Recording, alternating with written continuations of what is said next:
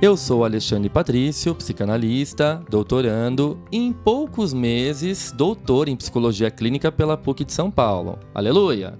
dono da página Alexandre Patrício no Instagram, onde eu compartilho vários conteúdos de psicanálise. Eu sou Felipe Vieira, psicanalista e mestrando em psicologia clínica pela PUC de São Paulo, dono da página Felipe PV no Instagram, onde eu deveria compartilhar mais conteúdos de psicanálise. Pois é, essa é a quinta temporada do Psicanálise de Boteco, um podcast para quem está cansado das cinco dicas para elevar sua autoestima e quer mergulhar de cabeça nas profundezas do seu mundo inconsciente. E sim, a gente sabe que a psicanálise parece difícil e que para muitas pessoas Freud só fala de sexo, mas ouvindo a gente, vocês vão ver que a coisa não é bem assim. Nosso objetivo é apresentar uma psicanálise clara e democrática, mas sem perder a profundidade dos conceitos. A ideia é discutir livros, filmes, artigos, costurando uma relação com a vida cotidiana. Os episódios inéditos saem quinzenalmente, sempre às quintas, já para fazer aquele esquenta do final de semana. Ah, lembrando que nós estamos nos principais agregadores de podcast. Nossa live hoje é a depressão à luz da psicanálise. Vou conversar com dois psicanalistas, o professor Alfredo Nafar Neto e o é, Alexandre Patrício de Almeida. Estou esperando eles entrarem, sejam todos bem-vindos. É, a depressão. Opa, aqui o professor Alfredo já chegou, eu vou enviar o convite para ele. Boa noite, Efraim. Deixa eu ver aqui. Pessoal. Olá, Lúcia. Efraine, Ana, Camila. Boa noite, Ana. Tudo bom? Tudo bem, como vai? Tudo bem, e você? Tudo bom, muito obrigada por aceitar o convite. Imagino. É um prazer sempre estar com você. A gente bate bons papos. Não é? É. e temos que bater papo agora aqui, porque eu já saí da PUC, né? Pois Fui só é. lá, mas agora eu vou até mostrar o livro que o senhor escreveu com o Alexandre Patrício, que deve estar chegando aí, o Perto das Trevas, a, de, a Depressão em Seis Perspectivas Psicanalíticas, da editora Blucher que é em torno de, dessa obra que a gente vai conversar, não é isso? Isso. Mas, na verdade, nós não escrevemos, nós organizamos, né? Tem vários autores o livro. É verdade, tem aqui o Cláudio. A gente, a gente escreveu algumas, a, a, gente escreveu algumas partes, né? Isso. Mas... Pode falar, professor. Uh, esperamos o Alexandre chegar ou começamos? Como é, como é que você Vamos, deixa-me ver, esperar um pouquinho. Olha, tem, eu estava vendo aqui, tem um Cláudio Castelo Filho.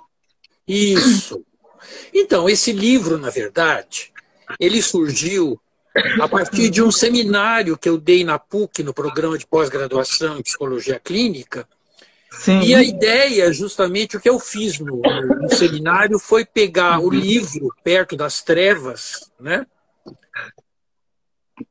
do escritor americano Sim. e fazer três leituras. Eu fiz uma leitura a partir de Freud, fiz uma leitura a partir de Melanie Klein e fiz uma leitura a partir de Winnicott. A ideia justamente era mostrar para os alunos como diferentes perspectivas psicanalíticas enxergam o mesmo fenômeno clínico de diferentes maneiras. Né? Sim. E depois o Alexandre teve a ideia da gente montar um livro. Primeiro a ideia era escrever um artigo, daí achamos que o artigo ia ficar muito comprido e que era melhor escrever um livro. E aí a gente resolveu ampliar as perspectivas. Em vez de ser só Freud, Klein e Winnicott, nós pegamos Freud, pegamos Ferenc, Klein, Bion, Winnicott e Lacan. Uhum. A Bastante gente, completo, né? É, pegou essas seis perspectivas que a gente considera por assim dizer, é, seis perspectivas bastante importantes. A gente não pode dizer que são as mais importantes, porque existem outras também, obviamente, mas bastante importantes, bastante. É, reúne bastante psicanalistas né, de, de, dessas tendências todas. E a ideia justamente é essa: é escrever um livro para mostrar que a psicanálise ainda é uma disciplina múltipla. Que não existe uma psicanálise, existem muitas psicanálises. Né? Pelo menos eu penso assim. Alguns psicanalistas divergem de mim. Por exemplo, Renato Mezan ou Luiz Cláudio Figueiredo uh, falam no psicanalista pós-escolas. Mas a minha uhum. impressão é que as teorias híbridas que surgiram nesse movimento pós-escolas, o que elas fazem é aumentar o número de escolas. Faz sentido. Né? Se você pega um Thomas Ogden, né? Sim. Por exemplo, é uma, é uma nova escola. Ele junta autores, né? articula Sim. esses autores numa nova é, uma nova roupagem teórica, etc. e tal, mas vira mais uma escola. Né? Então, a minha sensação é que essa ideia de psicanálise pós-escolas, o que ela fez foi criar novas escolas, propagar, aumentar o número de escolas. Né? E eu atualmente acho isso, não, não acho isso um bom movimento. Não acho isso um bom movimento. Por quê? Porque as teorias híbridas, o que, que elas fazem? Elas pegam um pedacinho do autor, um pedacinho do outro autor, um pedacinho de um terceiro autor, um pedacinho de um quarto ou de um quinto, e juntam uma série de pedacinhos de uma nova teoria. Né? O que, que acontece? Elas acabam não sendo fiel a nenhum dos pedacinhos, a nenhum dos autores. Né? Uhum. Elas acabam, de alguma forma, sendo infiéis a todos os autores que elas abordam. Porque uhum. eu entendo que uma teoria é um todo coeso. Uma teoria é um todo coeso, onde um, um conceito remete à totalidade dos conceitos. E ele só pode ter sua inteligibilidade garantida por essa uhum. totalidade articulada de conceitos. Então, quando você recorta um conceito de uma teoria e inserta noutra teoria, você acaba. O conceito acaba perdendo um certo sentido que ele tinha na teoria original. Obviamente, eu não estou dizendo que ele não ganha outros sentidos. Ele ganha outros uhum. sentidos. Sim. Mas o que vai acontecer é que vai surgir mais uma teoria, além de todas aquelas que existem. Sim. E a gente está falando sempre da psicanálise, né? E a gente está falando sempre da psicanálise. Uh, o que a gente percebeu nessa, nesse livro o que, que aconteceu? Uh, a gente inicialmente esperava, queria que cada, capítulo fosse escrito por um autor diferente. Mas como nós, na época, estava todo mundo muito comprometido, etc.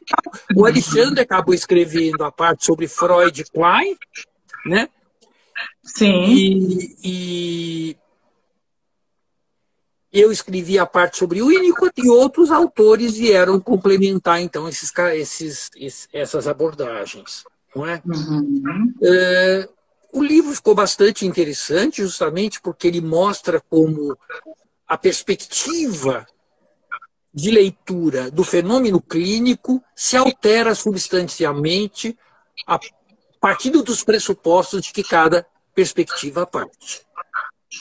Por exemplo, se você pega a perspectiva freudiana e kleiniana, são perspectivas que trabalham basicamente com as noções de pulsão de vida e pulsão de morte.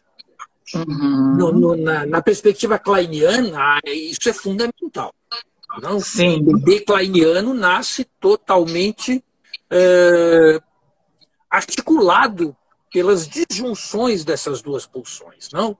Por isso, o bebê Sim. kleiniano Oi, Alexandre. Oi, gente. Oi, professor. Tudo bem? É, por isso, o bebê kleiniano é um bebê que nasce todo fragmentado. Ele, ele é um, né, ele é como um caleidoscópio que vai projetando coisas fora e introjetando coisas dentro, e esse caleidoscópio vai mudando o tempo todo.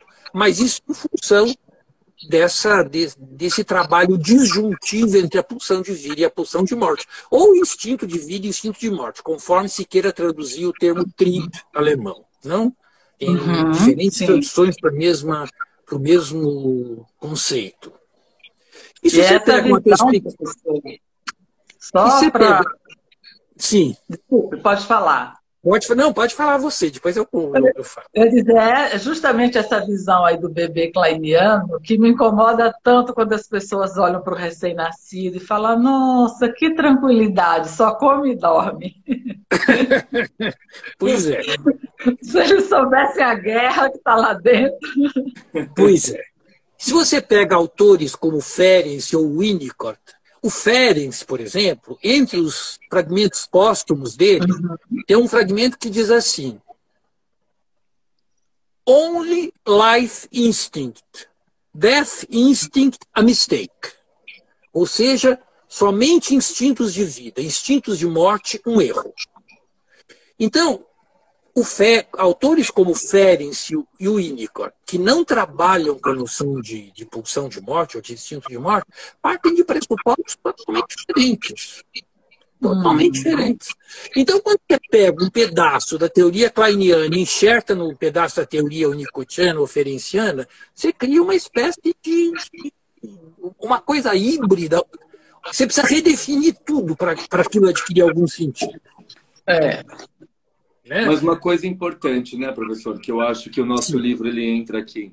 Primeiro, a guisa da comparação das linhagens teóricas, que eu acho isso fundamental, em que pontos elas se aproximam e se afastam. E outra, o que a gente coloca logo na abertura do livro, né? Não se trata de mostrar qual é a mais eficiente, ah, qual a menos eficiente, de forma alguma, né? A proposta é justamente para aqueles, principalmente para aqueles alunos, leitores, que não tiveram um contato tão grande, né, ou tão profundo com diferentes linhagens teóricas, que possa mergulhar, né, a partir dessas propostas que sim, a gente lança sim. ali no livro. Então, isso eu acho que, assim, num trabalho teórico, evidentemente, se a gente pega um recorte daqui, um recorte dali, às vezes pode formar um todo que não conversa. Mas eu acho que na ação clínica, muitas vezes, a gente consegue enxergar um fenômeno por diferentes óticas. E isso é muito rico. Uhum. Sim, né? a ideia não é tomar partido de perspectiva nenhuma.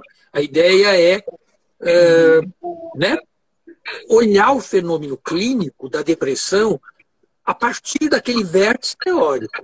Né? E fazer a melhor descrição possível a partir daquele vértice teórico. A ideia não é mostrar que a visão freudiana é melhor ou pior que a kleiniana, ou melhor ou pior que a ferenciana, ou melhor ou pior que a unicottiana, ou melhor ou pior que a lacaniana ou a bioniana. É, é, é mostrar que uhum. uh, pressupostos diferentes levam a, uma vis a visões diferentes. Sim, e as visões diferentes elas podem convergir em alguns pontos e divergir em outros pontos. Por exemplo, a gente chegou à conclusão de que a visão lacaniana é a mais diferente de todas. De todas Sim. que apareceram no livro. Mas muito interessante Professor, também. Posso só fazer um parêntese aqui? Desculpa contar assim, mas a gente retoma, porque tem muita gente perguntando qual é o livro, acho que quem entrou um pouquinho depois. O livro se chama Perto das Trevas, A Depressão em Seis Perspectivas Psicanalísticas, da editora Blucher, e eu imagino que em qualquer site de livraria, né? Importante, assim, encontra. Isso. Sim, sim, na Amazon principalmente, estava em oferta esses dias. Comprem lá, ajuda a gente a alcançar o top 10 dos mais vendidos. Eles também estão falando que o som está cortando. Caso vocês tenham fone e puderem colocar. Da outra vez eu coloquei o fone numa live que eu fiz recente, ficou uma catástrofe. Está cortando muito tá. o meu som, Ana? Para mim, não, mas algumas pessoas aqui colocaram. Vamos esperar se eles vão. Tá, pro, do, do, Alfredo, do, do, Alfredo também não tá cortando para mim, tá perfeito. É, eu tô ouvindo pra tudo também. Também, também. Acho que então, deve ser dos ouvintes aí, de alguém que tá vendo. A Tati falou que está normal, olha, está ótimo, então vamos lá.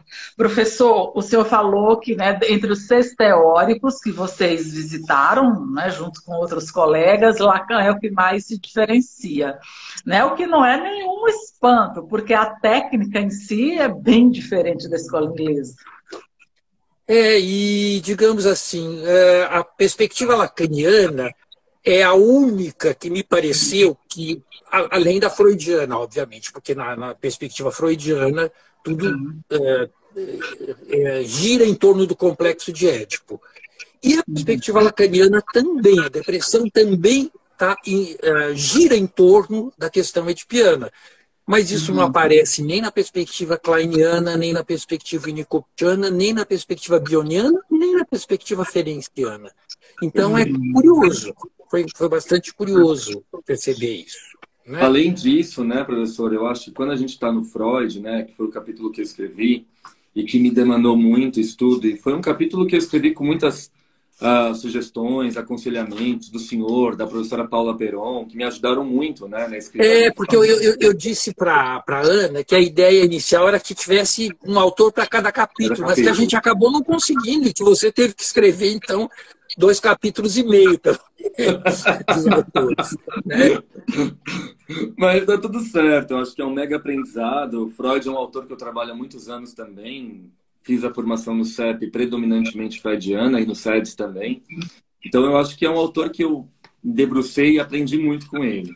Mas é curioso, por mais que a gente fale que a pedra angular da teoria freudiana é o Édipo, né?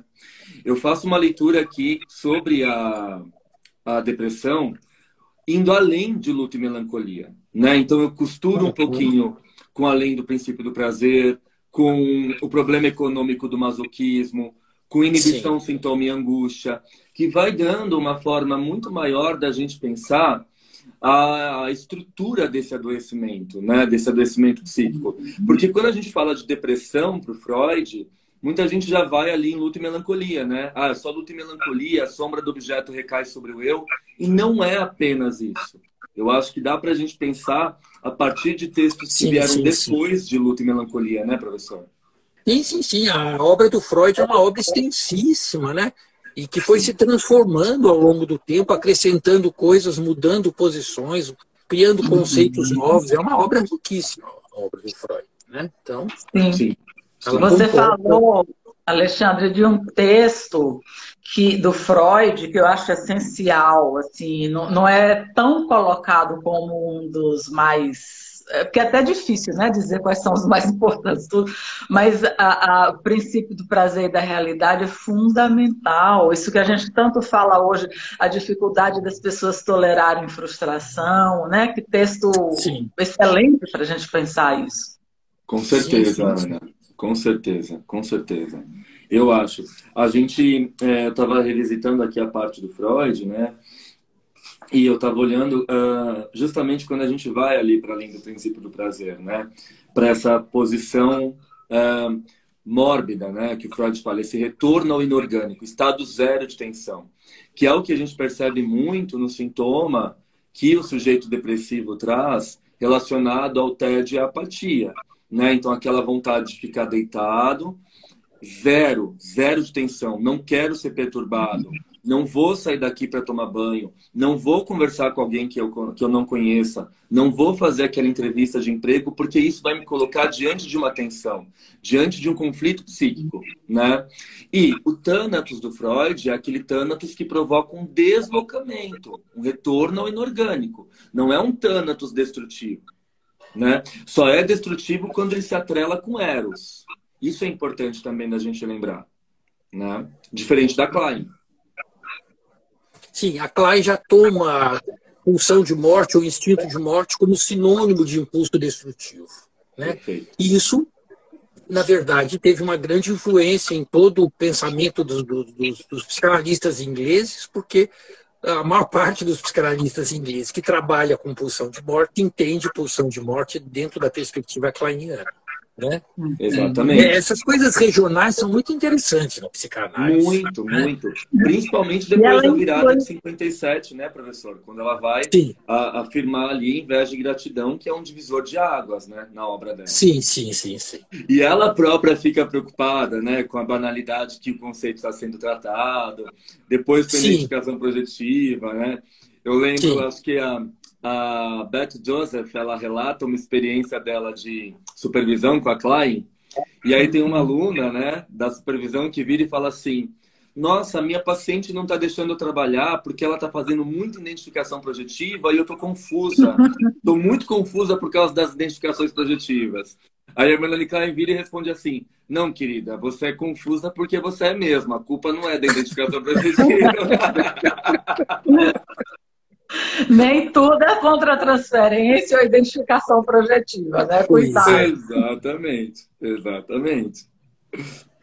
Muito bom. É, e por que a, essa obra específica do William Styron, é isso? Isso, isso, isso, Ana. A gente queria pegar. É, eu, eu, eu quando escolhi a, o livro do Styron, na verdade, é, primeiro, é, uma, é um relato de uma crise depressiva bastante complexa, bastante profunda, é um livro publicado, portanto, não comporta qualquer questão ética no sentido de otimizar o texto. Perfeito. Então, eu achei que era um livro interessante de se tomar como objeto de estudo, especialmente pela questão ética. Você vai pegar um, um processo de um paciente, você tem que pedir autorização para o paciente, você tem que disfarçar aquilo de mil maneiras, até criar um paciente fictício por questões uhum. éticas do sigilo psicanalítico. Você tendo um texto que descreve uma crise depressiva é, fortíssima, intensíssima, é um material excelente para se debruçar e para se fazer um estudo, não? fora, tam é fora também, né, professor, que eu acho que é um livro por exemplo, se a gente pega livros também que relatam toda uma história, um trajeto do, do paciente com depressão, eu acho que um dos grandes né, que a gente tem aí, que muita gente lê, a, a, a aluna acabou de dizer aqui ó, no chat, que é O Demônio do Meio-Dia. Né? É um livro enorme, gigante, e que, assim, é, acaba expandindo demais a discussão. Eu cito ele em algumas passagens aqui no nosso livro, mas eu acho que tomar ele como referência para fazer as seis análises seria um trabalho muito grandioso, porque é um livro muito grande, muito volumoso, né? Então eu acho que o Perto é, das Trevas tem essa vantagem que ele é curto também. É um livro curto, é. Sim. Apesar de que o é título em inglês é diferente, né? O título em inglês é Darkness, Darkness Visible. Visible.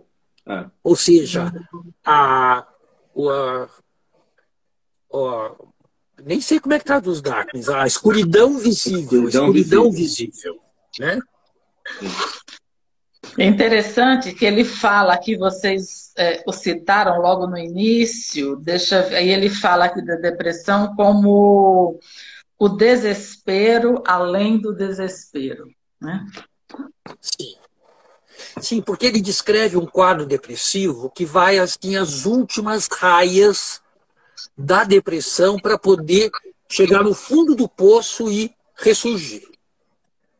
Né? Então é, é, é, um desespero que vai além do desespero, que vai até o último fundo do poço para poder subir novamente. Né? Uhum. Por isso também é, um, é, um, é uma descrição interessante para se fazer um estudo sobre as depressões. Né?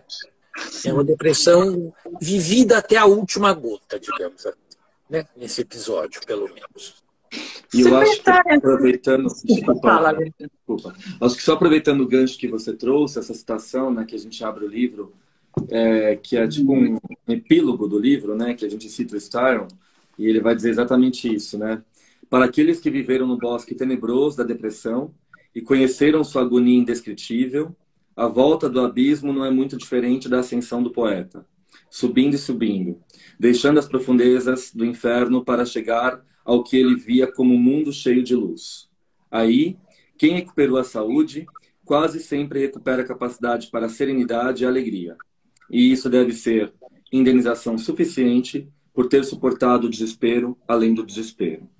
Eu acho que essa fala do Staron, ela também reverbera muito no trabalho analítico, né? Que é uma questão que a gente vai trabalhar no capítulo do Ferenczi, uma questão que eu e a Paula se debruçou, né? Porque a gente percebeu o quanto uh, o paciente deprimido, o paciente depressivo, ele paralisa o trabalho do analista. Né? Porque como a gente às vezes acaba não enxergando mais esperança, mais zeros, mais vida naquele paciente, o nosso uhum. trabalho trava. Né?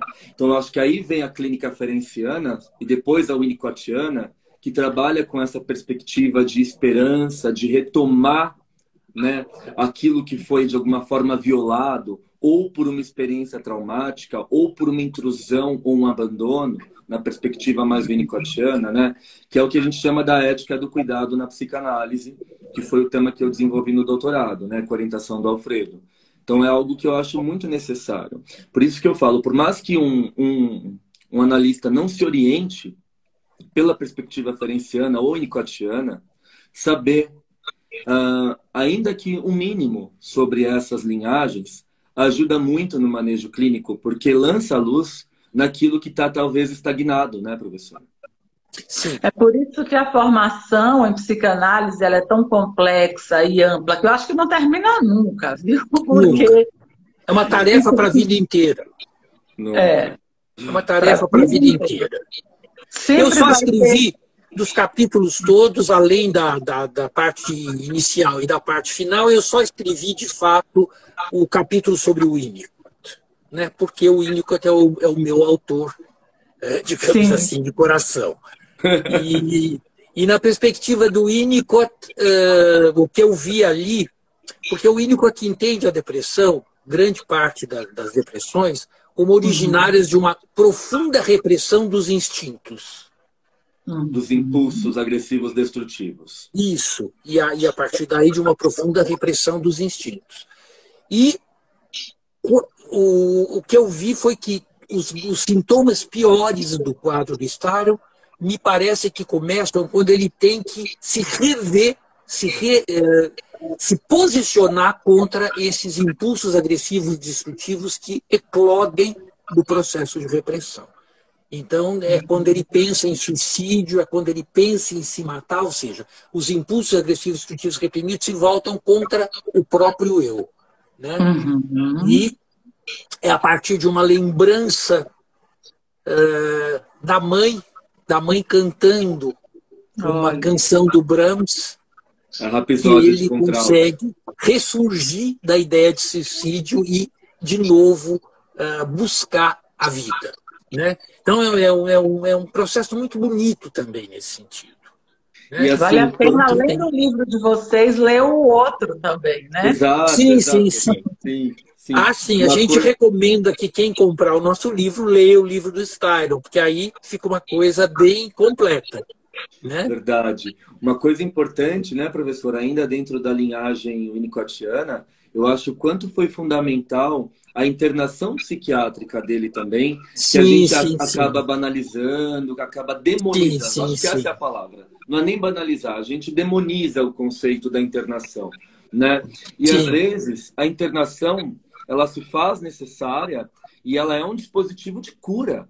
Né? Porque, sim, sim, porque muitas vezes. O posso estar recolhido, né?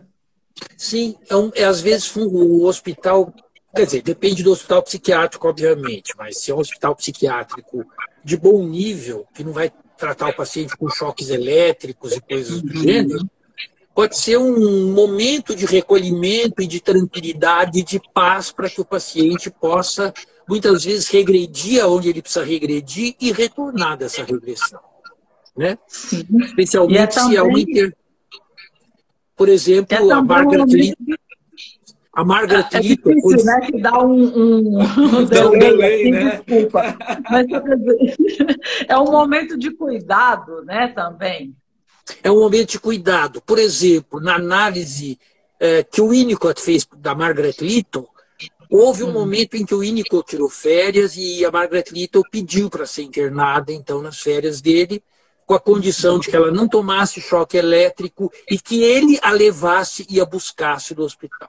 Ah, que lindo. É, então, é muito bom, ela... é lindo. Ela, a confiança né, nele. É, ele levou ela ao hospital é, e esse período em que ela ficou hospitalizada e ele estava de férias, ele acompanhava, ele telefonava sempre para saber o que estava acontecendo e dava uhum. instruções no hospital. Como ele, é ele era psiquiatra também, ele, obviamente, é, o caso era dele. Então, foi um uhum. período em que ela pôde regredir vivendo lá na quietude, na calmaria do hospital, e começou a usar uh, tintas e material plástico que pintar várias, vários quadros, pintava as paredes do hospital, inclusive do quarto dela. eh, ela podia sair de vez em quando, dar passeios, voltava. Então foi um período de muito, muita importância na análise dela, porque nesse período de internação hospitalar, ela pôde regredir, recuperar coisas importantes do, do processo dela e retornar, progredir novamente a, a, a, ao estado adulto. Me parece que regredir em segurança, né? Exatamente, regredir em segurança. Quer dizer, tendo o cuidado hospitalar e a, o, o, cuidado, ainda que de longe, do ínico tomando conta da internação dela. Eu acho que dentro dessa perspectiva né, da regressão, da gente poder sustentar e dar conta da regressão, aí que tá, né? O que o Ferenc vai dizer sempre. Um analista que se propõe a cuidar de casos difíceis, ele precisa ele próprio estar em constante trabalho analítico. Por quê? Sim, sim. Às vezes a gente vai demais e se doa demais e acaba atravessando ali as margens da transferência, ocupando um lugar sei lá, totalmente paterno, paterno no sentido concreto ou materno no sentido concreto, a gente acaba ultrapassando ali os limites, as bordas do cuidado. Então, por isso que tratar de pacientes difíceis, depressivos, borderlines, psicóticos, exige que o analista esteja sempre com a sua análise em dia. Né? E, e, e o Ferenczi dizia, até onde o analista caminhou com a sua própria análise, é onde ele vai caminhar com a análise de pacientes difíceis. Isso não quer dizer um tempo. Ele não está falando de um tempo cronológico. Ele está falando de um tempo psíquico.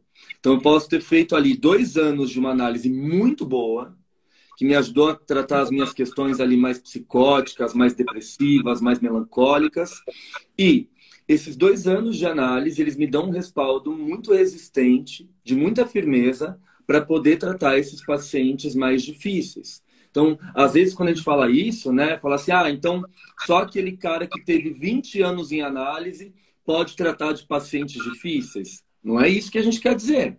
Né? A gente está falando de um tempo psíquico, né? de um tempo de construção, que você passou na própria pele, que você vai poder lidar no outro. Se você não enfrentou isso em primeira pessoa, que é uma expressão que o Alfredo usa e eu gosto muito, Inclusive, ele tem um artigo chamado Em Primeira Pessoa, que é um artigo belíssimo. Recomendo que vocês leiam. É, é, ele vai dizer, né? Tudo aquilo que a gente não vivenciou em primeira pessoa não é experienciado pelo sujeito, fica dissociado, né? Não faz parte da experiência. Então, não faz parte de uma de algo que é elaborado imaginativamente, né? É muito claro. é, dissociado, né, professor? Sim, acaba não fazendo parte de um acervo psíquico disponível, né? Exatamente, exatamente. O próprio Freud e você precisa, também. sim, diga, Ana. O próprio Freud fala também, né, que a análise de um paciente vai até onde a análise dos sonhos do analista sim, sim, sim. foi, né? Quer dizer, não tem como é, formar-se, né, o, o, enfim, é, fazer uma formação em psicanálise sem investir na sua análise pessoal? Sim, porque nós trabalhamos com a gente mesmo, né? O nosso trabalho é com a nossa pessoa, né? Uhum. É, é, somos uhum. nós em carne e osso que estamos ali, né? Cuidando do paciente, ajudando o paciente a enfrentar os seus fantasmas, né? Exato. Exatamente. É, eu vou fazer uma pergunta aqui, não sei se, enfim, o que, vocês vão achar, sei que não é tão. Não, faça assim. a pergunta que você quiser. Fica tranquila, Ana. É... Ana, você está em casa, você sabe disso. é, entre os seis autores, nessas seis perspectivas, é, quais são as principais é, divergências e convergências? Ou melhor, até na compreensão, do, o conceito de depressão para cada um deles? Boa. Quer falar um pouquinho, professor? Eu acho que a gente poderia começar fala um pouquinho, por... Fala um pouquinho fala. do Freud, da Klein. Da, fala. Do... fala. Bom, uh, ah, para o Freud, a gente tem uma questão uh, aí um pouco problemática, né? Porque ele não escreveu da depressão propriamente dita. Ele escrevia da melancolia, né, que tomava conta de alguns pacientes, que paralisava o processo criativo, que paralisava as funções profissionais, o sujeito não conseguia trabalhar, seguir a carreira dele normalmente, então ele tinha um bloqueio, né? É, então Freud ele vai trabalhar com base na, no conceito psiquiátrico, né, na etimologia psiquiátrica da melancolia. O que eu, Alexandre, proponho a fazer? A Maria Rita Kel não faz isso, né? Ela diferencia melancolia de depressão no tempo e o cão, né? Eu falo que toda aquela descrição que o Freud faz de um paciente melancólico, né? Que ele vai diferenciar o luto da melancolia no sentido de que no luto você sabe o que você perdeu e você se entristece por isso. O melancólico geralmente ele não sabe o que ele perdeu. Ele está ali no movimento de tristeza, de paralisação, e ele não consegue nomear a perda, né? Uhum. Mas quando Freud vai assinalar todos os sintomas da melancolia, que é a baixa autoestima, a ausência de desejo, né? Tudo isso a gente vê uh, no depressivo hoje. Então, eu uhum. acho que o conceito freudiano de melancolia se aproxima muito da depressão patológica hoje na nosografia psiquiátrica. Né? Eu não coloco essa ponte tão distante, né? esse, esse abismo da, de conceitos. Eu acho que a ideia do Freud de, de uma melancolia se aproxima muito da depressão patológica. Né? Por isso que eu proponho a leitura de outros textos que complementam ali as ideias dele colocadas em luto e melancolia. Né? Então eu vou para diversos outros textos buscar é, princípios teóricos que fundamentem essa minha hipótese, né? que possam fundamentar essa minha hipótese de aproximação. Para Melanie Klein, a gente tem um grande problema, né? Porque uhum. ela vai falar da posição depressiva. E a posição depressiva é um alcance da saúde. É a capacidade de introjetar o seio bom, os cuidados que eu recebi, né? Diminuir a intensidade do instinto de morte, da inveja inata, porque ao passo que eu vou introjetando o bom objeto, o instinto de morte ele vai diminuindo, embora para Klein ele seja sempre constitutivo, inato. A gente não Sim. pode esquecer disso, né? Uh, mas quando eu alcanço essa posição depressiva, é a capacidade que eu tenho de me dar conta de que eu destruí o mesmo objeto que eu amo. Então eu começo a realizar reparações legítimas. Né? Eu vou uhum. exercendo uma preocupação. Né? Eu me preocupo Ou com não, aquele né? dano que eu causei. Eu pego o caminho de volta e faço para posição. Exatamente. Ou eu fujo da responsabilidade, é. culpo o outro por tudo. Ué, eu gritei com você porque você é culpado, eu te bati porque você é culpado. O que a gente vê muito em relacionamento abusivo, né? A gente joga muito a responsabilidade para o outro e o sujeito ali, o abusador, ele não entra na posição depressiva. Né? Ele não encara a responsabilidade, a reparação, efetivamente falando, né? Da culpa, ele causou. Né? É, exato, ele não enfrenta a culpa. Perfeito, Ana. Isso mesmo. Né? Então, acho que na perspectiva freudiana e kleiniana, a gente tem esses dois olhares. Aí vem uhum. o Winnicott e muda bastante, porque ele não vai trabalhar com o instinto de morte, né, professor? E ele vai classificar Sim. as depressões. Sim, é, mas é importante, importante dizer também que para Melanie Klein a depressão vai estar ligada a uma espécie de fixação. fixação. Ela retoma a noção de fixação, fixação. freudiana para descrever as patologias. Então, a, a, a, depressão patológica vai representar uma fixação na posição depressiva e na angústia depressiva, impossibilitando essa, uh, esse equilíbrio entre a posição esquizoparanoide e a posição depressiva, que é tão necessária na saúde psíquica do indivíduo. Exatamente. Né? Exatamente. O Winnicott, o, a, a, concepção do Winnicott, ela tem pontos de, em comum com a, com, a, com, a, com a posição kleiniana, porque o que o Winnicott escreve como estágio da concernência é baseado, em grande parte, na posição depressiva descrita pela, pela Klein. Só que para o Winnicott isso tudo vai fazer parte de um processo de amadurecimento com estágios que têm que ser vividos e ultrapassados. Então, não se trata mais de duas posições que mantém um certo equilíbrio entre si na sua uhum. articulação, posição esquizoparanoide, posição... mas se trata de um processo de amadurecimento que envolve estágios a serem percorridos, ultrapassados, para que o estágio seguinte possa uh, se desenvolver de forma satisfatória. Uhum. Então, uh, o que o Winnicott chama de estado de concernência é um período justamente parecido com o que a Melanie Klein descreveu compulsão depressiva, em que o bebê, na sua voracidade oral, ataca o corpo da mãe, tem fantasias de destruição do corpo da mãe e sentimentos de culpa e desejos reparatórios, ações reparatórias.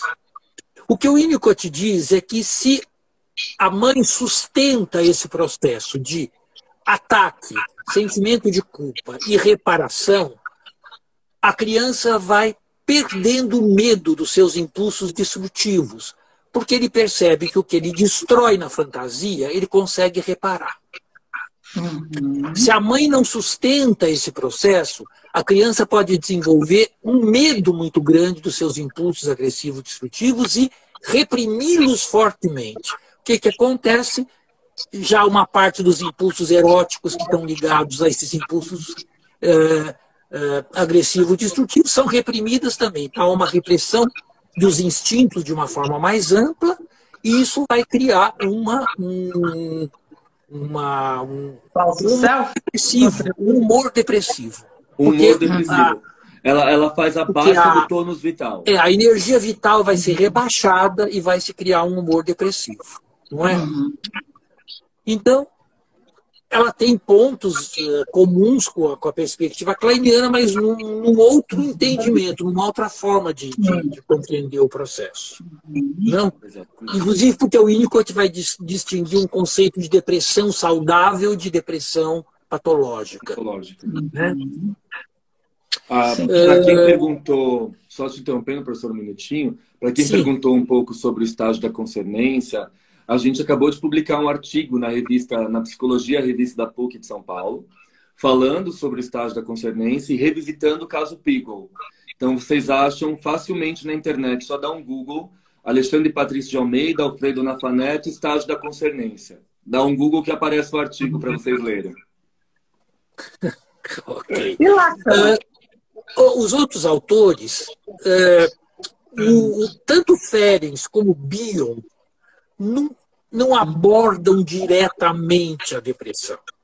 Né? Pelo menos foi o que a gente conseguiu entender dos artigos escritos sobre o Ferenc e sobre o Bio. Quer dizer, o, uh, aí se aborda o quadro clínico, né, usando os conceitos desses autores, mas não há uma teoria articulada sobre a depressão, me pareceu. Né? No caso do Lacan, é, é, o que os lacanianos pensam é que na, na elaboração do complexo de Édipo, o paciente, ou a criança se. Uh, vê se você me ajuda aí, Alexandre. Ajuda. Vai a lá, criança tá se acovarda diante da, do é. enfrentamento do rival. É, para o Lacan é assim. É, o neurótico, o, o, o, depressivo, ele cai antes da queda. Hum. Ele cai antes Faz da queda. muito bem, então, ele, porque ele não entra. Que a queda vai ser de um lugar bem alto. O que, o que Ana? E faz muito bem, porque ele intui que a queda vai ser de um lugar bem alto, é castração. Não, na verdade, ele nem tenta né, entrar numa queda de braço com o pai, por exemplo. Porque o Lacan, pro Lacan, a gente tem a presença da figura paterna aí, toda a questão do nome do père, do não do pai, né, que predomina ali na, na teoria lacaniana. Então, para o Lacan, é exatamente isso que o Alfredo falou. O sujeito depressivo, ele se acovarda. Ele não vai entrar numa queda de braço com o pai. Ele cai uhum. antes. E nessa queda pode ser uma queda mortífera, uma queda que lança ele numa posição de fracasso muito grande. Ele não consegue ascender a essa posição fálica de empate uhum. com o pai. Sim. Interessante, né? Porque aí a, a, não, não, se apropria também da, da vida, né? Sim, Exatamente. Sim. Agora, é, é, óbvio que a gente falando assim numa live, a gente está caricaturando um pouquinho tudo claro. isso. Não é? Precisaria, precisaria aí, as pessoas, se quiserem entender um pouquinho melhor, precisam ir no livro e ler os capítulos com cuidado. Né? Exatamente. A gente falando assim numa live, a gente está, obviamente. Uh, claro, resumindo, falando, né? Resumindo de uma forma muito esquemática. Exatamente. Uhum. Uhum. Né? Bom, eu vou repetir outra vez o nome do livro, que continuam perguntando. O livro é O Mestre das Trevas. Vocês encontram na Amazon, da editora Blucher. E são essas. das Trevas, a, a, a, depressão em seis perspectivas psicanalíticas. Se vocês forem só no Perto das Trevas, vocês vão encontrar o livro do, do. Ah, tá, tá certo. Tá? E o que eles falam aqui, olha, a, deixa eu ver aqui quem é que está perguntando. Acho que é, perguntaram sobre a, a depressividade do, do, do Pierre Fedidar, né? É. Assim, no capítulo que eu escrevo com a Paula sobre o Ferenc, a gente faz algumas citações do Pierre Fedidar, mas a gente não entra no conceito de depressividade dele. A gente amarra algumas citações do Fedidar com o Ferenc mas não, não nos aprofundamos no Fedidá. Sim, é impossível proposta... pegar todos os autores, né? É Sim, impossível pegar é... todos os autores. Isso é aí é não seria um livro, seria dois, três, né? quatro, é. cinco. É para uma vida, né? Porque nós temos é. grandes psicanalistas aí que não terminaria nunca além do olhar Sim. particular de vocês, né? É, então, só para o pessoal, é, é, Freud, Lacan, Ferenc, Winnicott, Clay e Bion. Né? Isso. Né? Perspectivas. Isso. Isso. Agora eu vou fazer uma pergunta bem de leiga. É, para pensar, né, na, entre aspas, na cura, né, ou no restabelecimento da pulsão de vida que, que o livro ajuda a gente a pensar, assim, quais os caminhos? Quer falar um pouco? O professor, essa parte final, o professor escreveu o começo e escreveu o fim. Então a gente tem duas visões sobre perspectivas do que pode funcionar como um potencial curativo dentro de um quadro depressivo. Eu acho que vale a pena, se o senhor quiser falar o começo, eu falo do final. Eu acho que o processo de cura vai ser determinado uh, pela, pela técnica específica de cada escola. É, do, da mesma maneira que, por exemplo, acho que na escola kleiniana, o que, que o analista vai tentar fazer? Ele vai tentar ajudar o paciente a sair dessa fixação libidinal, né? Toda fixação é libidinal, porque acho que a pulsão de morte não se fixa, né? É, ele vai sair dessa fixação libidinal e poder restaurar esse equilíbrio, né? Entre a posição esquivo-paranoide e a posição depressiva na, na dinâmica do sujeito, né? Na perspectiva winnicottiana, por exemplo, o processo de cura vai implicar no paciente poder retomar com o analista esse processo que o Winnicott chamava de ciclo benigno, de atacar, ter a fantasia de destruir, sentir culpa e reparar. Quer dizer, na medida em que o paciente retoma esse ciclo por meio da, da, da relação transferencial, ele vai aos poucos podendo perder o medo dos seus impulsos agressivos destrutivos e a, a repressão instintual vai podendo uh, ceder lugar e ele vai podendo integrar aos poucos os seus instintos pelo self. Então, acho que vai depender um pouco da, do arsenal uh, das ferramentas psicanalíticas de cada escola. Né? Por exemplo, na, na, perspectiva lacaniana, não sei como é, que, como é que se lida com isso, mas provavelmente ajudando o sujeito a entrar também via transferência na questão edipiana, enfrentando o adversário e saindo dessa posição de recusa do enfrentamento. Imagino que seja algo assim, não. Em função do, do, do que cada perspectiva ou do que cada escola ah, propõe como causa e fundamento do quadro depressivo. Uma coerência, né? Da, de cada escuta. Exatamente. Muito interessante o livro. E quando vocês pensaram assim, além de deixar esse registro maravilhoso aqui para todos nós, né?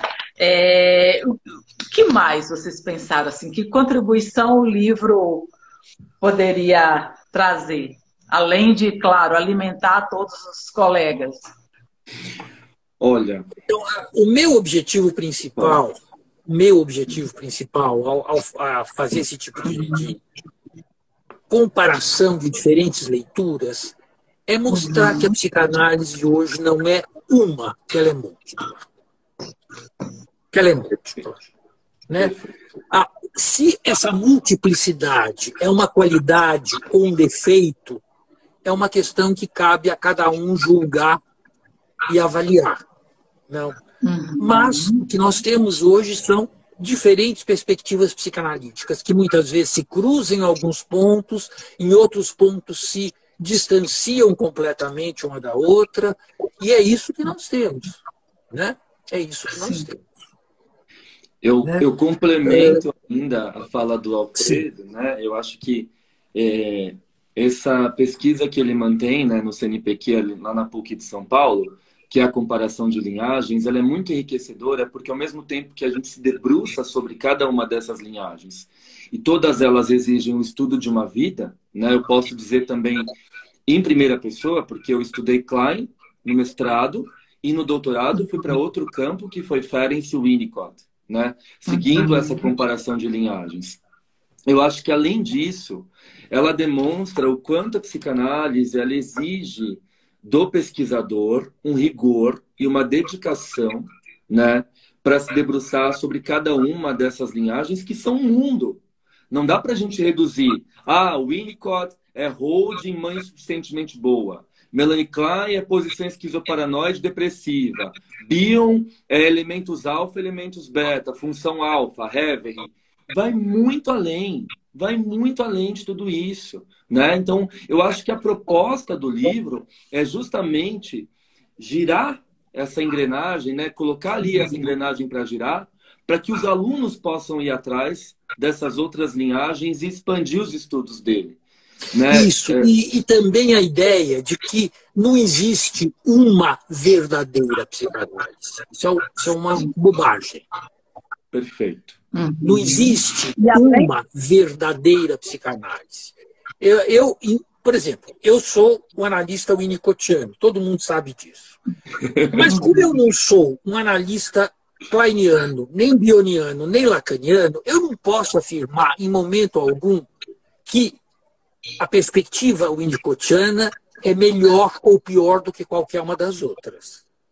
Uhum. Ela é melhor para mim, porque eu me identifico com ela, ela me serve muito bem no consultório, Faz quase 30 anos que eu estudo Winnicott e trabalho com Winnicott.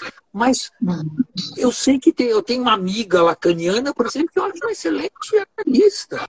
E, uhum. e sei que existem analistas kleinianos excelentes e analistas bionianos excelentes.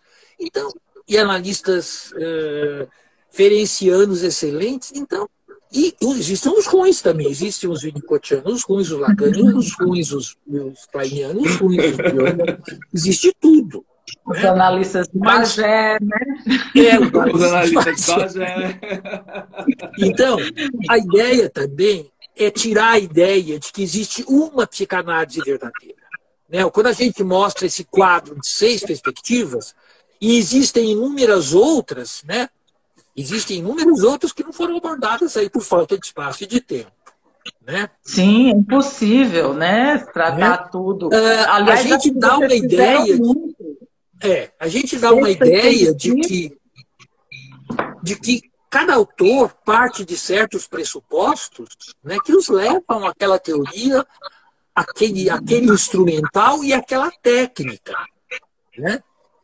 E que Uh, se o autor se identifica com, com aquela escola, com aquela técnica, com aquela maneira de trabalhar, e ele consegue trabalhar bem, ele sente que ele consegue ajudar seus pacientes, e aquilo lhe faz sentido, está perfeito. Exatamente. Desde que, de fato, né, é, seja psicanálise, porque até ele pode fazer algo que não é psicanálise, mas aí não pode chamar de psicanálise, né? Sim, sim, sim, com certeza.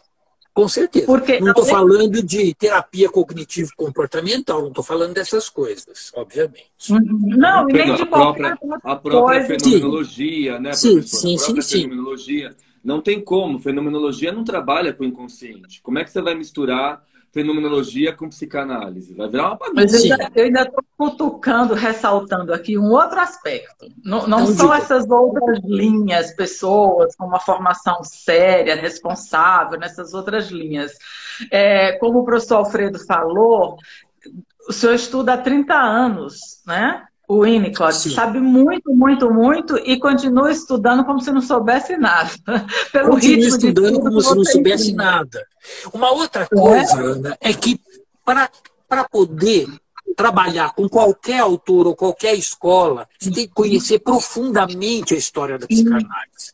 Você tem que conhecer a evolução, o pensamento, como esses diferentes autores partiram do Freud e cada um tomou um rumo diferente, inclusive porque pegaram pedaços diferentes da, da perspectiva freudiana. Uhum. Exato. Privilegiaram pedaços diferentes da, da perspectiva freudiana. Exato. A gente está tá escrevendo um artigo agora que vai ser fruto do, do seminário do Pedro. Na verdade, eu vou mandar para ele. Eu estou atrasado. Oh. mandar, mas vou mandar para ele. Que é uma leitura uh, crítica da leitura que o André Green faz do Brincar e a uhum. Realidade do Winnicott. Então eu me hum. debrucei sobre essa leitura do Green. O Green ele tece algumas críticas para o Winnicott que demonstra que ele pegou um pedaço do Winnicott e não o Winnicott inteiro.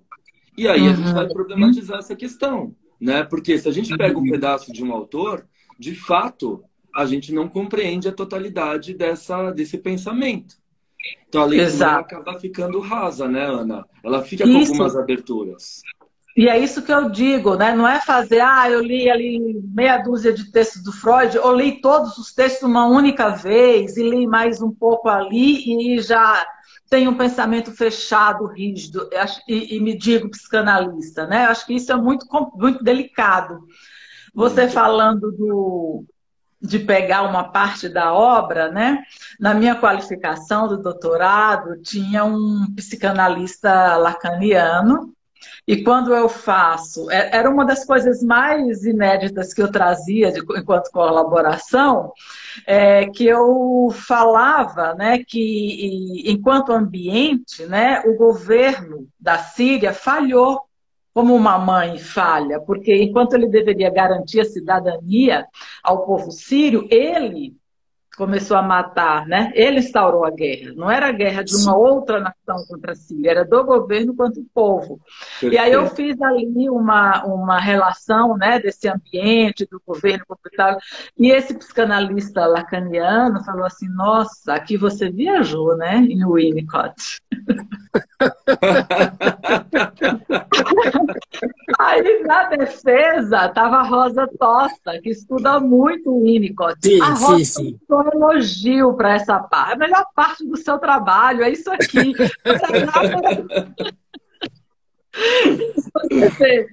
e, provavelmente esse lacaniano leu três frases de Winnicott e já achou tão diferente do Lacan que disse: Nossa, isso é besteirada. Sim, sim, sim, é verdade. Sim, sim, não, sim. e também não vamos passar pano pra gente, não. Né? Eu acho uma coisa que eu tenho aprendido muito no meu último livro que o Alfredo fez o prefácio, né, que é o Psicanálise de Boteco, eu faço um capítulo inteiro sobre o Lacan. E o quanto eu tive que estudar, revisitar o Lacan, eu participei de, dos seminários do Joel Birman por mais de dois anos, né, dos grupos de estudos do Joel Birman. Tive que revisitar esse conteúdo, fiz outros cursos sobre Lacan para poder escrever, sei lá, 30 páginas de Lacan. Né? Uhum. Então, quanto isso demanda da gente estudo, e talvez quando a gente fala que ah, tal coisa não é bem assim, tal, porque isso aponta uma falha nossa, porque a gente não tem o domínio dessa teoria, né? Uhum. Então, eu acho é isso que o Alfredo falou. Eu acredito que é, essa proposta de leitura das seis perspectivas, ela oferece um processo de democratização da psicanálise como um todo, porque a gente sai daquela discussão esquizoparanoide, né, Ana? Aquela coisa 880. A minha é muito melhor que a sua, você não entende nada da minha. A gente está promovendo um diálogo, um diálogo, uhum. né? E isso é tão enriquecedor no nosso meio. Nosso meio, a nossa profissão é uma profissão de escuta. Se a gente não sabe escutar e dialogar, que moral que a gente tem para falar, por exemplo, da polarização política no país? Se os próprios psicanalistas são polarizados, não é verdade? Uhum. E faz às vezes, né? Claro, isso não é uma generalização de forma nenhuma, mas é, nesse sentido que você está falando, pode tentar fazer uma igreja, né, da psicanálise. Com certeza, que é uma coisa muito ruim, né? Uhum. Exatamente. Exatamente.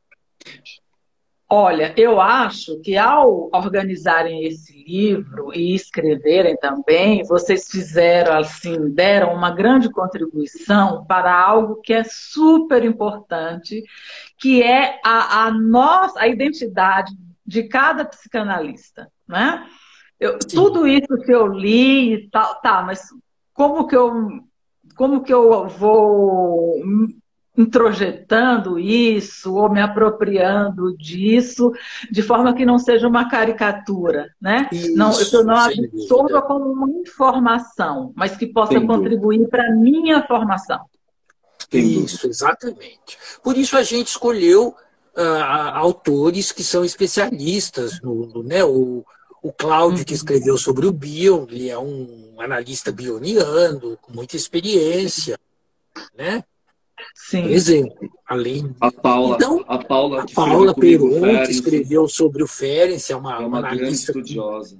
Tem uma, uma tese de doutorado sobre o Ferenc. Então, são, autor, são, são autores que né, conhecem profundamente a sua perspectiva. Eu mesmo, embora eu oriente é, teses e dissertações de diferentes escolas, eu não conheço tudo, não.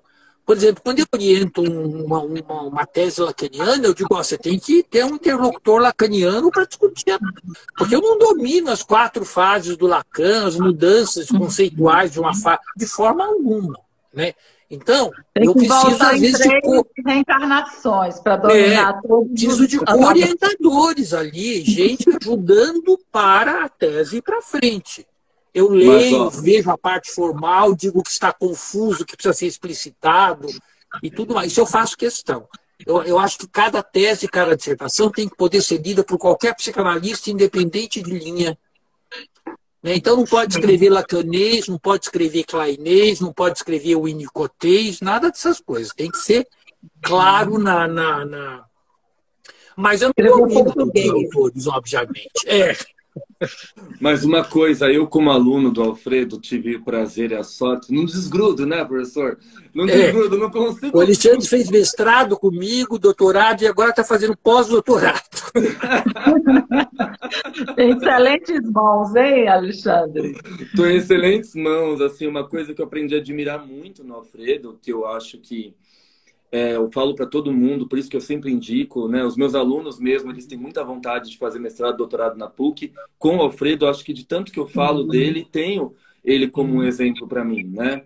É o fato dele respeitar muito todas as, as perspectivas teóricas e ele saber reconhecer os limites dele, porque ele poderia falar: ah, não, eu dou conta, vou te orientar, vou te orientar com Lacan, vou te orientar com Bowlby, não, são teorias que eu não compreendo. Então, eu, eu recomendo que você busque um co-orientador e eu vou te orientando nas partes de metodologia, nas partes de objetivo, nas partes de justificativa, né? E o que eu conheço. Então, assim, um analista do calibre do Alfredo que reconhece uh, uh, os limites da sua atuação, do seu trabalho, né? Da sua, uh, do seu conhecimento, isso é muito humano dentro da psicanálise e, sobretudo, dentro da academia. A gente precisa de mais pessoas assim, né? E mais, além de humano, isso é psicanalítico, né? Porque a base da psicanálise é a ética. Né? Então, quando você achar um psicanalista que sabe tudo, que dá conta de tudo, que acha que chegou, corre para bem longe, porque ele não é. errado não está certo. É, ele, isso não é psicanálise. eu falo, eu falo para os meus alunos, né? Eu falo assim, gente, não se preocupa é, quando vocês começam a estudar psicanálise. No começo parece difícil e no final parece que está no começo.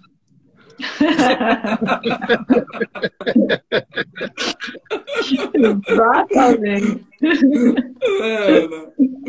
E é tão gostoso, né? Tão bonito. E, é, e, mas, mas, mas cada paciente é um desafio, né, Ana? Cada paciente é um desafio. Sim. Porque exige, exige uma atenção própria, a singularidade, aquele, aquele emaranhado, né? Que a gente vai puxando os fiozinhos aqui, ali, acolá. E é um processo lindo, é um processo lindo quando você começa a ver o paciente crescer, se desenvolver, mas é um processo muito difícil, porque cada paciente é um universo. Exato. E às vezes o mesmo paciente ele apresenta vários desafios ao longo Exatamente. do trajeto. Né? Exatamente. E cada desafio é um recomeço, é alguma coisa nova que tem que se realizar a partir dali. Né? É a psicanálise recomeçando. Né? Exatamente. Uma coisa que eu acho muito importante, né, professor? O senhor contando para nós, o senhor escreve isso também no texto da, sobre a formação, é, quando o senhor fala né, que a, a, clínica te mostrou o caminho que o senhor tinha que tomar. Né? Quando o senhor sim, percebeu sim, sim. que o seu arcabouço uh, Freud uh, Kleiniano, né, Bioniano, o senhor te, tinha uma origem na psicanálise mais Freud, Klein, Bion. Quando o senhor percebeu que o arcabouço não estava sendo suficiente para as intervenções com um determinado paciente, o senhor correu para o Winnicott e começou o Winnicott do zero. Sim, né? sim, sim, sim. Sim. É, da mesma forma como a clínica me levou para o Winnicott, a clínica pode levar outras pessoas para outras paragens também. Né? Exato. Sim, exatamente. Sem dúvida. E isso mostra uh, uh, algo imprescindível, que é a escuta flutuante, né? Hum, isso não está dando conta, não é suficiente. Espera aí, deixa eu beber em outras fontes, psicanalíticas, Sim. claro. Sim, exatamente, Ana. Verdade. Porque apesar da, das divergências que esses autores têm, né, até no livro do Renato Mezan, ele fala que todo iniciante né, na psicanálise, em algum momento vai ter uma vertigem ao constatar que os psicanalistas não falam não a mesma falam língua. a mesma língua. Eles Sim. não falam a mesma língua até certo ponto. Olha aqui, eu ousando a partir do Renato Messan, até certo ponto, porque é, tem algo em comum, que é o inconsciente, a transferência, associação livre. Com certeza. Né? Com certeza. Muito bom. Com certeza.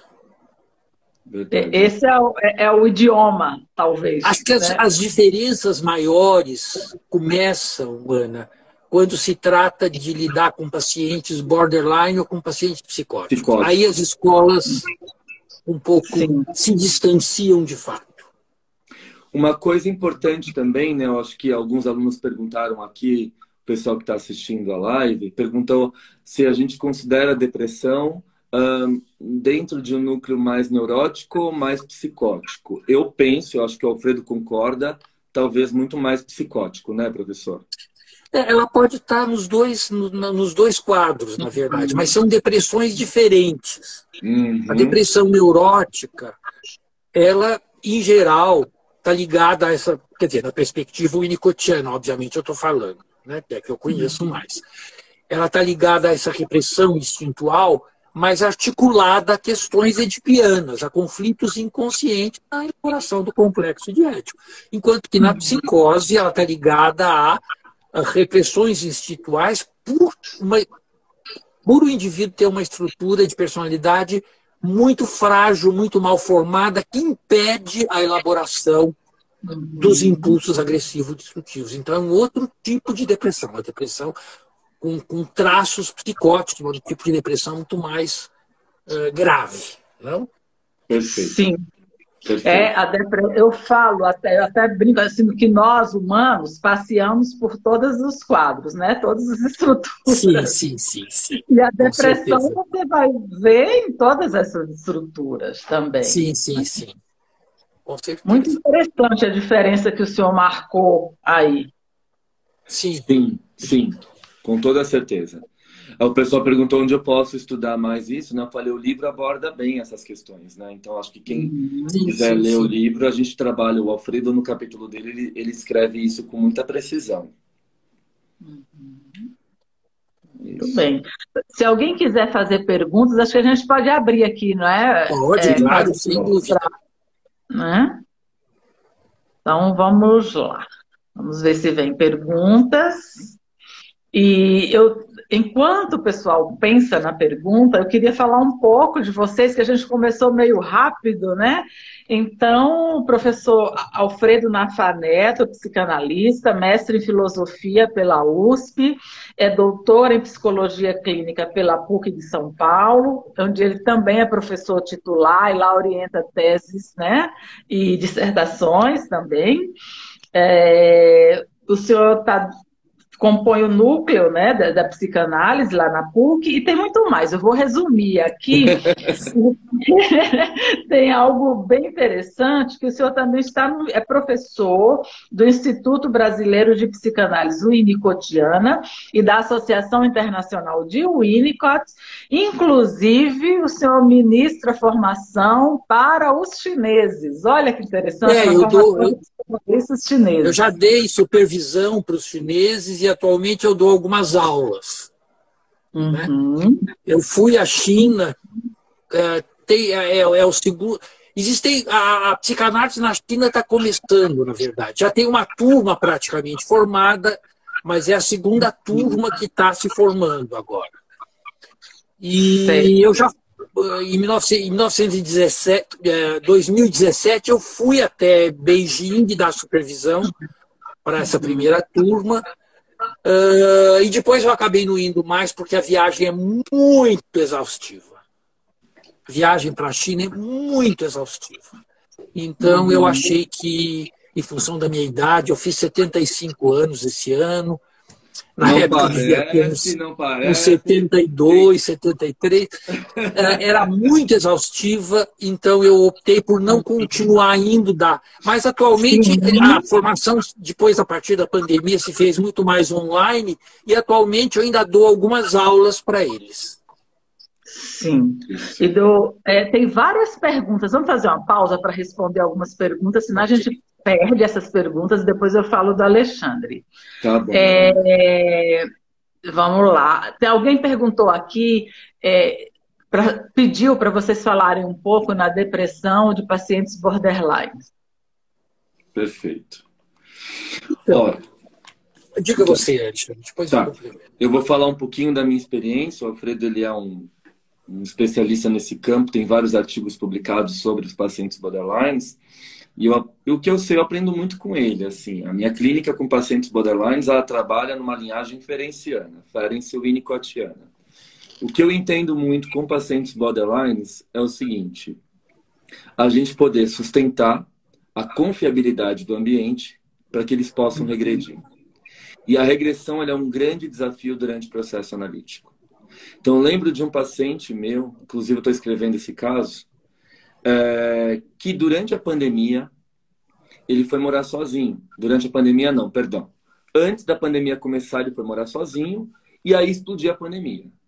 Quando ele se percebeu, ele estava morando sozinho, desamparado, longe da família, e ele começa a ter pensamentos suicidas. E ele fala que uma das da, dos mecanismos de defesa que ele recorre, ele me contando isso é ele pegou a chave do carro, correu para a garagem do prédio dele e se trancou dentro do carro, porque estava ouvindo vozes falando para ele se jogar do prédio, do apartamento. Né? Uhum. Então, uh, ele entrou ali num núcleo muito mais, né, numa posição muito mais psicótica do que neurótica, e nesse momento ele precisa de um cuidado, de um acompanhamento maior. Ele estava passando duas vezes na semana, eu sugeri três sessões na semana. Uhum. Ele aceitou, né? E aí é quando ele começa a regredir de fato. E eu nunca esqueço desse movimento, até contei em aula, como ele estava morando sozinho, desamparado, e as sessões estavam online. Eu uhum. lembro de uma uhum. situação que ele me ligou igual uma criança, desesperado, uma chamada de vídeo, ele fez uma chamada de vídeo, pedindo ajuda para ligar a máquina de lavar, que ele não sabia ligar. Né? Então, quanto ele regrediu a um estado de dependência absoluta, foi integrando ali as partes do ego que estavam cindidas, desintegradas, né? Foi caminhando rumo a uma integração e foi indo em direção a uma independência. Então, quando a gente fala da regressão, a gente acha que o analista vai sempre sustentar a regressão, o paciente se torna dependente do processo, não é nada disso. O próprio paciente ele vai alcançando uma autonomia e ele próprio vai saindo. Então, quando ele se deu conta que ele já estava bem, né? Ele falou assim, Alexandre, eu posso passar as minhas sessões agora para duas vezes na semana? Eu falei, uai, sem problema algum, vamos em frente. Então, isso que é bonito de acompanhar num processo de regressão, tomando como base a orientação winnicottiana. Porque o paciente regride, retoma os estágios primitivos que ficaram congelados por, por conta da ausência de cuidados ambientais e caminha em direção a uma dependência. Então, o analista winnicottiano não se torna pai e mãe do paciente. Não. Mas uma coisa muito uh, importante, né, que a Margaret Little fala quando ela estava no auge da regressão dela. Ela fala assim: para mim, o Winnicott não representava a minha mãe, ele era a minha mãe. Para mim, o divã não representava o útero, ele era o útero. Quando o paciente regride, ele vai para aqueles estados de total independência em que a ligação analítica se torna algo carnal, visceral. Sim. E ele precisa Sim. disso para poder retomar a sua linha do desenvolvimento em primeira pessoa. Né? Eu acho que é mais ou menos isso, não é, professor? Sim, sim, sim. Uh, o paciente borderline é um paciente com uma estrutura de personalidade extremamente frágil, que ficou, na perspectiva winnicottiana, obviamente, congelada em certos estágios primitivos. Exato. Né? Então, ele aparentemente pode ter se desenvolvido, amadurecido, mas é um amadurecimento até certo ponto falso. Quer dizer, na verdade, o self verdadeiro, o self real dele ficou lá, congelado no tempo, e uma parte intelectual pode ter se desenvolvido, se transformado num falso self, num escudo protetor, numa forma de comunicação com o ambiente, mas ele está lá então, tem uma estrutura bastante frágil. Então, o que o paciente borderline precisa é de confiabilidade e sustentação analítica para que ele possa retomar de onde ele ficou parado e ir se desenvolvendo gradativamente ao longo da análise. Né? Eu estou dizendo a mesma coisa que o Alexandre disse com outras palavras. Perfeito. Sim, é um processo muito duro, né? Eu, nos meus cursos, eu sempre eu gosto de muito voltar um pouco a, e que muitas vezes se rompe, porque o paciente borderline ele pode entrar numa paranoia na relação transferencial e escapulir de repente. Verdade. Isso não é, isso não é, é tão raro assim. Né? Então é preciso muito cuidado né, nessa sustentação, nesse lidar, porque muito facilmente pode se, se despertar uma paranoia e o paciente tomar o analista como um mau objeto. Perfeito. Sim, sim. Perfeito. E o que eu gosto sempre de é, introduzir de qualquer maneira nos cursos, né, deixar, retomar a importância de se ter claro que a gente não faz qualquer coisa. Né? Aquilo que acontece no setting está mexendo com uma estrutura sensível, fragilizada, com afetos muito profundos. Com certeza. Então, com certeza. Né? Não é um trabalho que eu posso tirar férias a qualquer hora, cinco vezes por ano. É, não. não. Tem um vínculo ali muito importante. Quando a gente vai tirar férias, tem que ver que tipo de paciente a gente está tratando, quanto esse hum. paciente suporta né, de Sim. tempo sem análise, tudo isso é hum. fundamental. Né? Que, é, que é uma questão de ética e de responsabilidade na profissão de analista. Né? Exatamente, exatamente. Às vezes você atende domingo, não é comum, mas eu já. É, mas às vezes acontece. Né? Sábado. É. Isso, o paciente está numa crise. Falou, eu é. preciso falar com você hoje, é. claro. É, é isso aí. Perfeito. Verdade. Sim, Ana. Será que respondemos? Todas eu não, não, diria, né? Mas vocês acham que dá para responder mais alguma? Está no tempo de vocês? O que, que vocês me falam? Você não falou do Alexandre, talvez eu tenha que apresentar o Alexandre, né? Isso, enquanto o pessoal envia aí as perguntas. Alexandre Patrício de Almeida, psicanalista, mestre e doutor pela PUC de São Paulo, professor universitário em cursos de graduação e pós-graduação, membro do laboratório Inter... que nome difícil. Interinstitucional. Interinstitucional de Estudos da, da Intersubjetividade e Psicanálise, que é uma parceria da USP com a PUC, não é isso? Isso, eu também sou membro, é que eu não coloquei no currículo. Não, professor, se eu para, que se for começar a colocar aqui, vai ter que fazer um livro para publicar o seu currículo. É, o Alexandre, assim como o professor Nafá, tem vários livros e artigos publicados, não é isso? É só dar um Google aí, que senão também a gente vai ficar falando aqui um tempão. E aí, só pesquisando na internet é bom que ver com calma, com clareza. É isso aí. E o Alexandre, além de ter uma página aqui e ministrar cursos, você também é o curador do podcast Psicanálise de Boteco. Perfeito. Sim, sim. Que, aliás, é muito famosa.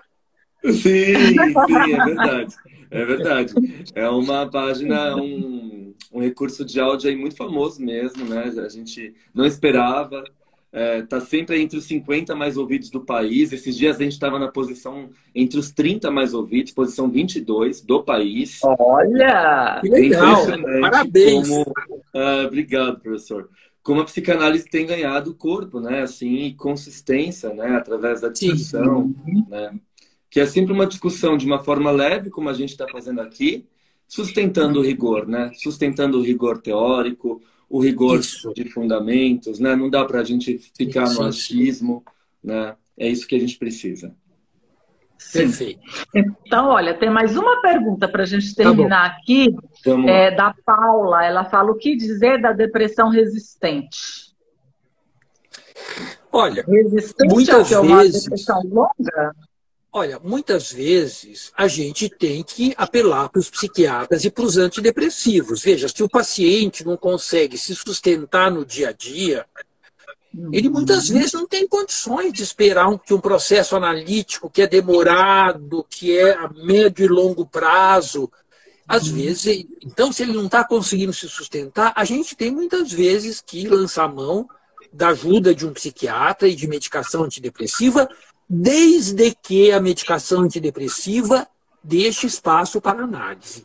Portanto, é necessário é, o psicanalista mandar para um psiquiatra com o qual ele possa ter contato, conversar, porque muitas, muitas vezes a medicação psiquiatra tampouca totalmente qualquer possibilidade de análise. O paciente começa a tomar medicação e não precisa mais nada, estou curado. Não só isso, né, professor? Como a medicação ela tem uma ação uh, neurológica, né, ali nas sinapses. Uh, então, o que, que ela acontece? Muitas vezes ela bloqueia as emoções. Então, o paciente Sim. não sente mais nada. Ele não sente tristeza, não sente alegria, ele está anestesiado. Então, eu Sim. acho que a medicação ela tem que estar sempre nesse ponto de equilíbrio como o professor falou, uhum. ela, ao mesmo tempo que diminui ali os impulsos suicidas, as ansiedades, as crises de pânico, sim, sim ela possibilita uma vida funcional para que o paciente continue na sua análise associando livremente. Não que ele bloqueie, né? É, aqui eu posso até dizer em, em primeira pessoa mesmo, acho que quando eu perdi a minha avó, eu comecei a tomar um antidepressivo que um, um psiquiatra me passou, e quando eu fui ver o meu processo criativo, estava paralisado, né? Mesmo na análise, não, não rendia, eu estava numa análise puramente racional né? Trazendo o roteiro da minha vida. E aí meu analista falou, Alexandre, eu vou conversar com o seu psiquiatra porque o que você está tomando está te bloqueando, né? E aí a gente acabou trocando a, medicação e eu acho que não tem né, vergonha nenhuma de falar isso, tabu nenhum, porque claro. todos nós passamos por essas questões. E é um exemplo concreto, né? Bem isso que o Alfredo falou. Não tem como a gente trabalhar com um paciente que está anestesiado, né, Ana? É uma queixa muito comum em minha clínica é. de pacientes que têm depressão leve, né? E eles reclamam: ah, esse remédio eu não estou gostando, parece que eu não sou é. eu mesma, não sou mais, né? Além do que, medicação antidepressiva não cura depressão.